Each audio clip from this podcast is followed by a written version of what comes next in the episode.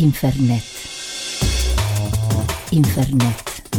Inf, inf, inf, inf, inf, Infernet. Es como la droga. Pero pega mejor. Saca el tigre que hay en vos, gato. Estamos eh, hablando con gente que tiene, que lee, que se dedica específicamente a trabajar en todo lo que es eh, seguridad digital, digamos, defendiendo los derechos fundamentales de las personas dentro del entorno digital. Nos encontramos en comunicación con Enrique Chaparro, que él es parte de la Fundación Vía Libre. Esta fundación se dedica concretamente a esto, ¿no? A entender lo que es la seguridad en el entorno digital. Enrique, bienvenido a Infernet. Hola, muy buenos días, eh, Marcos, ¿cómo estás? Muy bien, gracias por hablar con nosotros.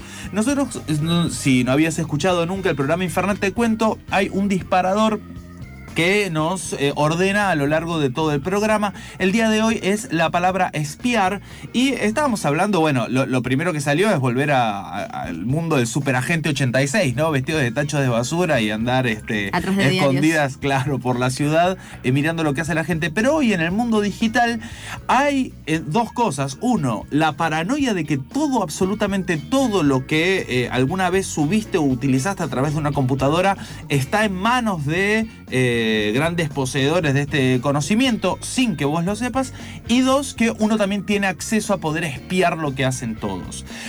¿Cómo es, dónde empieza, dónde termina el tema de la privacidad en Internet? Mira, la, privacidad en términos generales es un derecho fundamental. Es este, uno de los constructores de todo el sistema de derechos humanos. Es el derecho a, la, eh, este, a reservar una esfera de intimidad. Eh, en términos de la Internet y en términos de los medios de, comunicación en general, uno se refiere muchas veces al principio de autodeterminación informativa. Es decir, eh. cada uno de nosotros tiene el derecho fundamental a determinar qué hace con su información. Okay. Este, eh, me parece, es el, centro del problema. De hecho, con el transcurso del tiempo, la información sobre las personas, lo que sucede en su espacio íntimo, se ha convertido en un bien económico. Bien. Estamos hablando, por ejemplo, del uso de redes sociales que viven de que compartamos todo lo que vamos haciendo en el día a día. Exactamente, digamos, vos para Facebook digamos, para poner un ejemplo, este, probablemente el más desagradable de intromisión en la vida privada, que es Facebook, este, mm, le genera su utilidad de 140 dólares por año. Cada persona le genera una utilidad de 140 dólares al año a Facebook. A Facebook. Porque Facebook, en realidad, vos no sos un usuario de Facebook, vos sos el producto. Si en una transacción económica no sos el comprador ni el vendedor, sos el producto. El producto. ¿Eh? Este, digamos, a cambio de eh, algunas cuentas de colores y espejitos, es decir, la posibilidad de mm, comunicarte con tus viejos compañeros de secundaria, yo prefiero juntarme a tomar cerveza con ellos, este, mucho más que comunicarme por vía de una red social, pero está en el gusto de cada uno. Lo que va a hacer Facebook o cualquier otra red social es construir perfiles muy microscópicos para que eh, para ofrecerlos en el mercado a potenciales vendedores de algo, digamos. Eh, compradores de zapatillas rosas.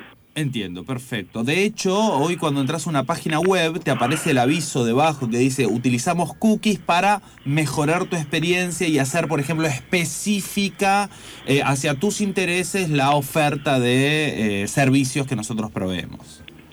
Sí, esto tiene varias consecuencias eh, desagradables. La primera es esta constante observación.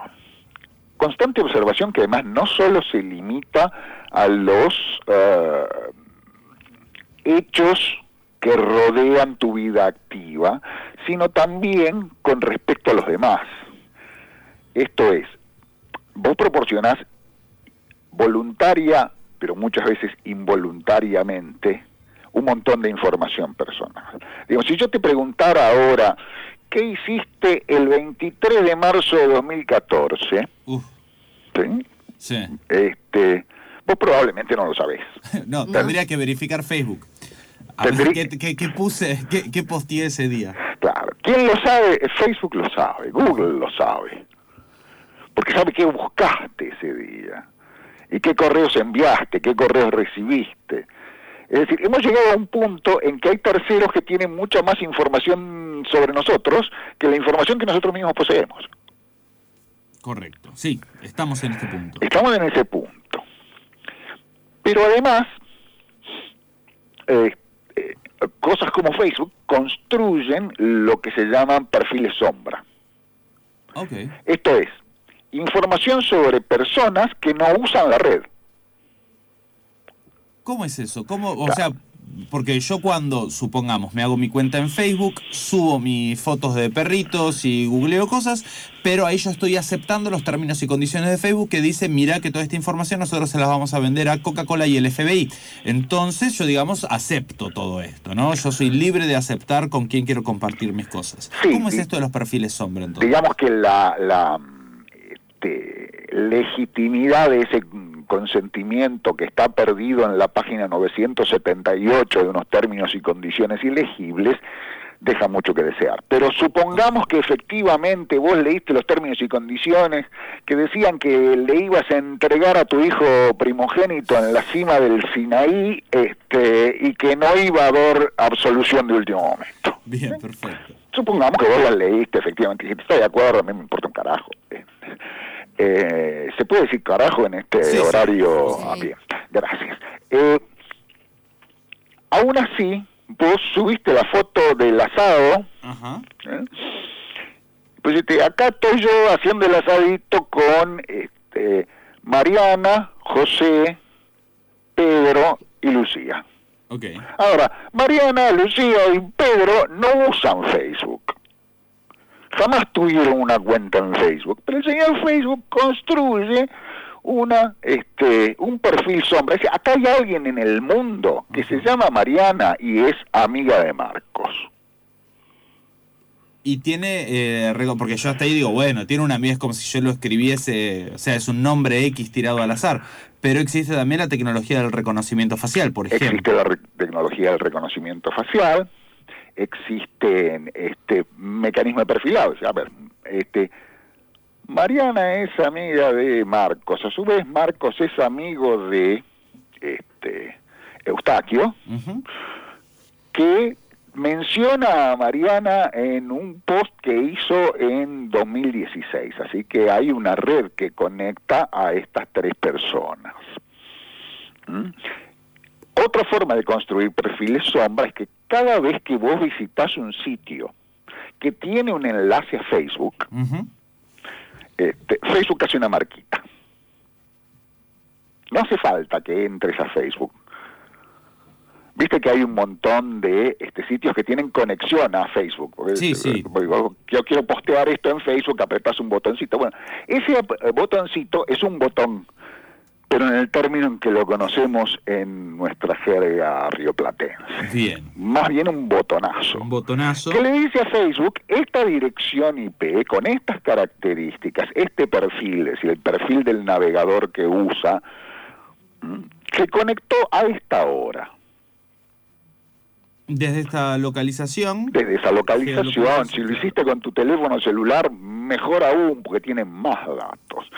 De hecho, alguien descubrió hace unos días que la aplicación de Facebook para celulares anda constantemente buscando enlaces Bluetooth.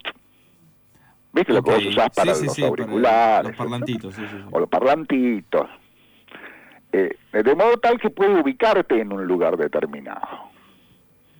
Si yo estoy en, no sé, este, O sea que triangula tus intereses, tu actividad y tu geolocalización. y tu localización. Bien. Eh, esto es un eh, mecanismo tan microscópico de seguimiento como era difícil de imaginarse dos décadas. Claramente.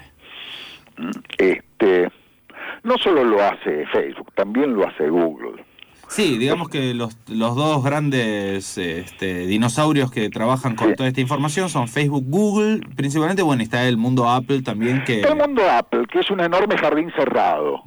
¿no? Este, si bien la estrategia de Apple por ahí es otra cosa, digamos, la estrategia de Apple no es vender los datos personales de sus clientes o de sus productos, sino generar demanda a partir de ser un bien aspiracional. Claro, Ah, es este, exclusivo. Bien exclusivo. Cualquier pelafustán quiere un iPhone, pero no todo el mundo puede comprarlo. Exactamente. Y su objetivo no es que el 100% de los consumidores de teléfonos celulares tengan iPhone, sino que solo el 25% lo tengan con suerte, ¿no? Y el resto aspiren a tener un iPhone. Se entiende. Eh, pero mm, eh, eh, vos seguramente todos lo hemos visto, este, Google Maps. ¿no? Sí. Este, la, cami- la camionetita con la camarita que le saca fotos.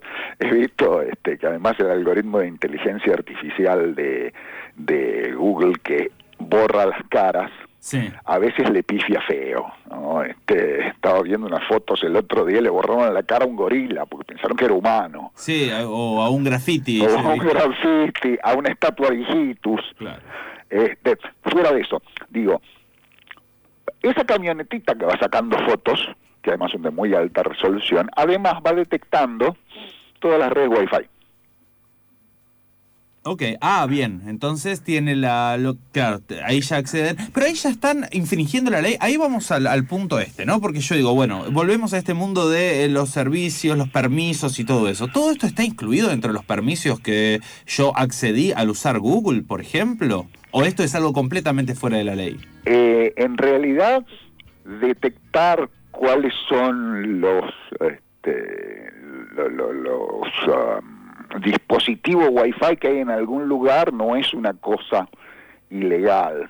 Pero guardar información sensible a... No, no hay una vías data ahí que, que nos pueda proteger, al- algo que, que diga, no podés guardar información de mi dirección de IP y todo eso, que sí se puede acceder vía la conexión a Wi-Fi.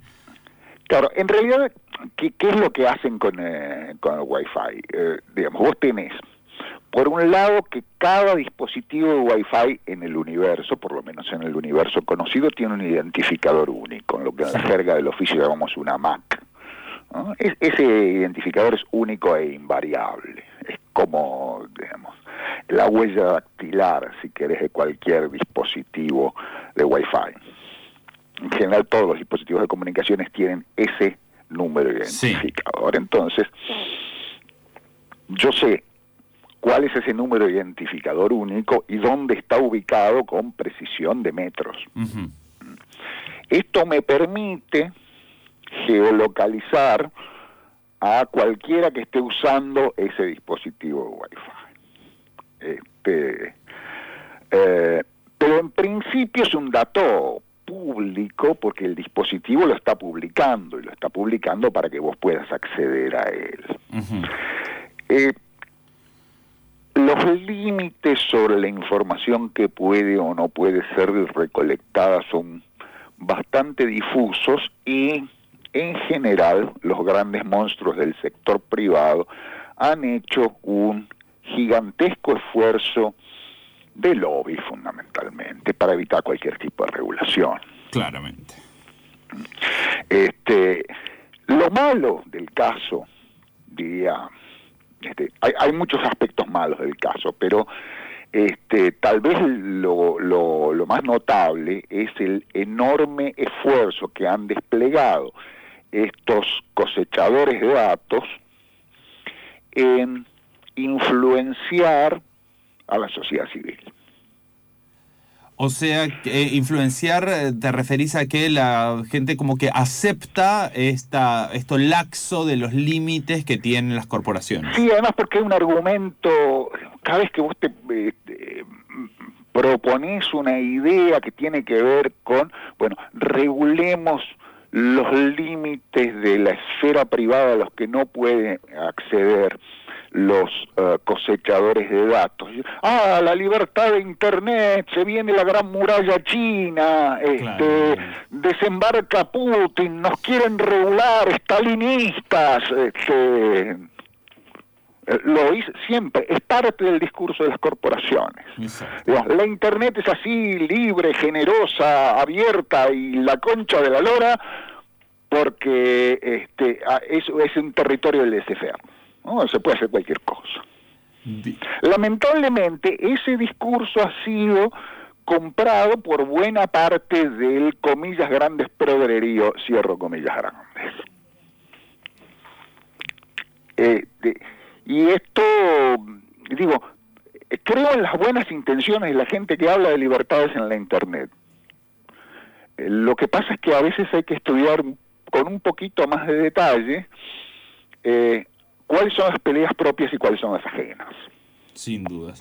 Le recordamos a nuestra audiencia, estamos hablando con Enrique Chaparro, él es parte de la Fundación Vía Libre, eh, ellos mantienen el contacto con los medios de difusión con la intención de llegar al público en general, esto, ¿no? Con información actualizada sobre la- las distintas tecnologías, cómo afectan nuestras vidas, cómo afectan nuestros derechos como ciudadanos. Los invitamos a entrar en su página web, es vialibre.org.ar. Hablan sobre un montón de cosas, entre ellas, por ejemplo, el voto electrónico, cuestión que se viene ahora dentro de poco tiempo. Eh, este, el tema de la seguridad y las cámaras que aparecen ahora con este reconocimiento facial que pueden eh, trabajar en. que, puede verse a partir de. eh, de, de las cámaras ubicadas en la vía pública, ¿no? Que ya triangulan tus rasgos y pueden saber quién sos, qué hiciste, si te buscan o no. Yo recuerdo una vuelta habíamos entrevistado a un eh, integrante de la asociación Hijos que nos decía, pensá si en el 1976 el nivel de inteligencia que tuvieron, que eh, eli- eliminaron a una gran parte de la población, eh, este, aunque sea cercana, con perfiles sombras, si querés, como esto, haciendo una analogía con lo que vos decías del Facebook, en ese nivel de tecnología, lo que serían capaces de hacer en este momento o lo que están haciendo en este momento con la información. Sí, es cierto, los medios técnicos hoy día han tenido una evolución tan notable que es posible reconstruir en forma casi microscópica las actividades de cualquier persona o seguirla con un alto nivel de detalle. Para esto tuvo que suceder una especie de cambio cultural significativo en el último cuarto de siglo. Cambio cultural que está asociado con la depreciación del valor de la intimidad. Este, el, el- el derecho a la vida privada es considerado un derecho superfluo. no es tan importante hoy No en día la privacidad como la, no, no, hablemos, no confundir con la propiedad privada. Eso No sí. confundir con la propiedad privada. La propiedad privada es sagrada y este Vale un, un comentario al margen. Digamos, los, los mismos propaladores de los más media que el otro día se regocijaban con el hecho de que el pobre médico paraguayo que mató a alguien por la espalda fue absuelto, Ajá. se horrorizaban ayer porque alguien rompió un auto. Claro, no. Ya, ¿cómo Dios vas a romper un auto? guarde. Ma- el que mató a un negrito por la espalda no hay problema. No es tan pero- grave. pero ¿cómo, cómo le vas a, rayar un auto y romperle los espejos? Sí, No. sí. O feminicidios versus eh, pinturas en las paredes. Claro, claro. Pero bueno, esto es, aparte es otra, otra cuestión que Esta, tiene que ver con cuestión, la esfera digo, de lo privado. tuvo que haber en el medio un cambio cultural significativo en donde ventilar la vida privada se convirtió en una cosa este, simpática, agradable, multitudinaria.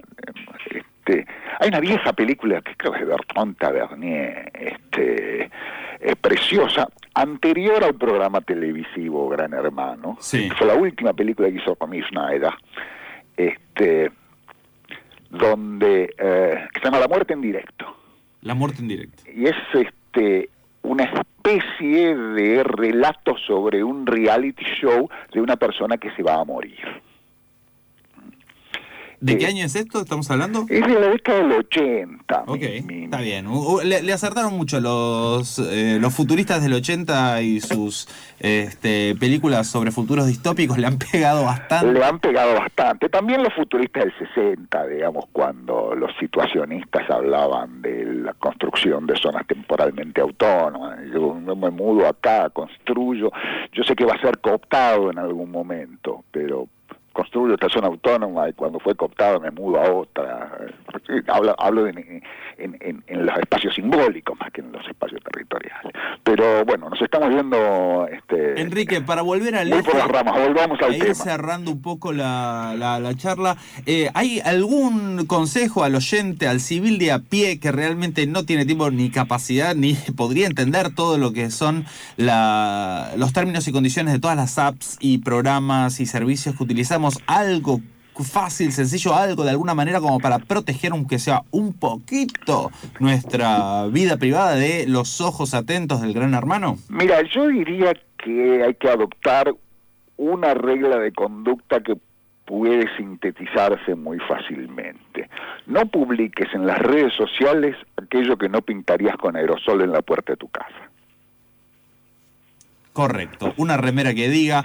Te invitamos, Enrique Chaparro, a que escuches nuestro programa, a que participes si querés. Estamos haciendo un sorteo de remera Hammer en el cual podés elegir una remera que diga lo que quieras. Esta es una buena frase para ella. Y nosotros seguramente te estemos contactando en algún otro momento, en particular con otras cuestiones que tienen que ver con la seguridad. A mí me interesa mucho lo que es el tema del voto electrónico. Yo creo que este año vamos a estar hablando de eso este, de cara a las elecciones que se vienen en octubre. Te mandamos un abrazo enorme, Enrique. Muchas gracias por estar acá en Infernet.